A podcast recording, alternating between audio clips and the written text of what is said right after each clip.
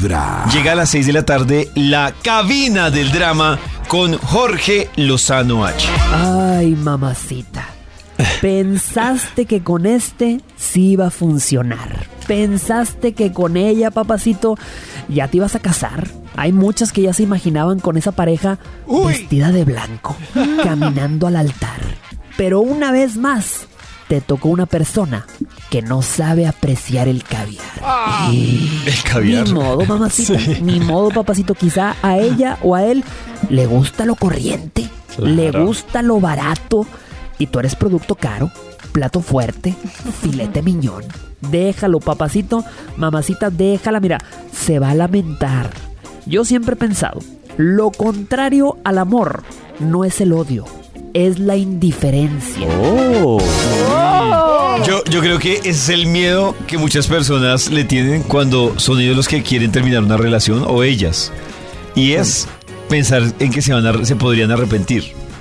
O sea, como Claro. no termine esa Pensar relación porque como- después estoy revolcándome diciendo, Después "Ah, me se me arrepiento arrepienta". y no sé qué, pero sí es cierto que muchas veces el odio hace como que las cosas no, o sea, que la indiferencia es lo más duro, que la Sí, persona cuando ya no importa. volviendo- va tomando Ya no distancia, ya no, importa. importa nada, ya, ya me da la misma. Y sí es cierto que en las etapas de amor hay un punto en el que uno ya le ha guerreado tanto que ya no me importa, ya, haga, ya, que ya, ya no quiero sufrir más, ya ni me importa. esa indiferencia tuya me domina, me hace ese-". Es que eso es lo que yo veía que de hecho el antónimo como de amor no es, no es odio. ¿No?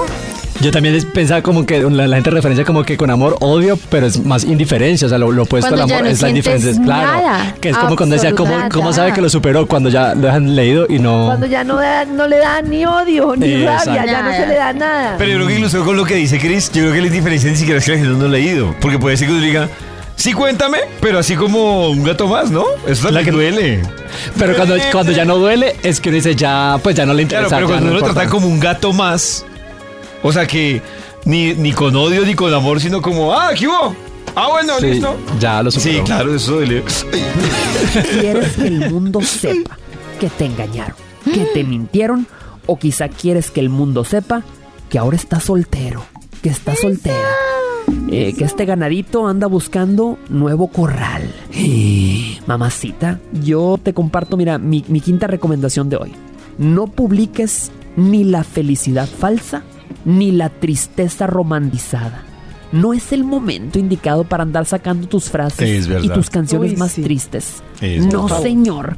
Tú eres plato fuerte, plato caro. Te quiero como juguete erótico, vibrando alto.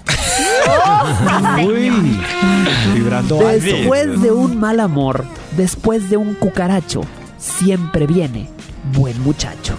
Y yo sé lo que estás pensando. Ya se tardó el desgraciado. Oh. Ahorita de andar perdido, mamacita, pero, pero no dejes de esperarlo. Oremos, oremos. Ya llegará.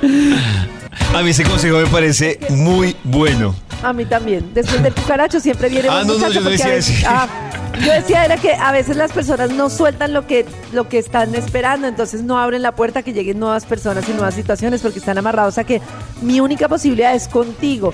Y en realidad mi única posibilidad es conmigo, con ser feliz yo, con sentirme bien yo. Y hay un mundo de posibilidades, aunque en este momento no se vea, con que yo puedo lograr cosas. Yo decía de Yo no las, sé si de es las el número uno, un cucaracho. Que yo sí creo que las publicaciones, Horrible. la persona debe respirar profundo y lo que decía Jorge, no poderse publicar ni felicidad falsa, ni tampoco indirectazos, ni Nada. tristeza extrema, no.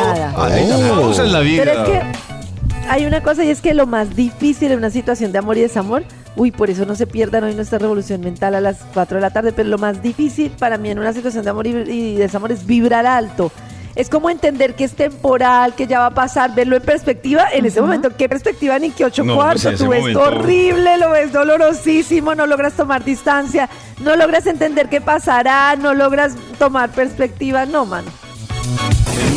Desde muy temprano hablándote directo al corazón. Esta es Ya llevo 16 cucarachos. En las mañanas.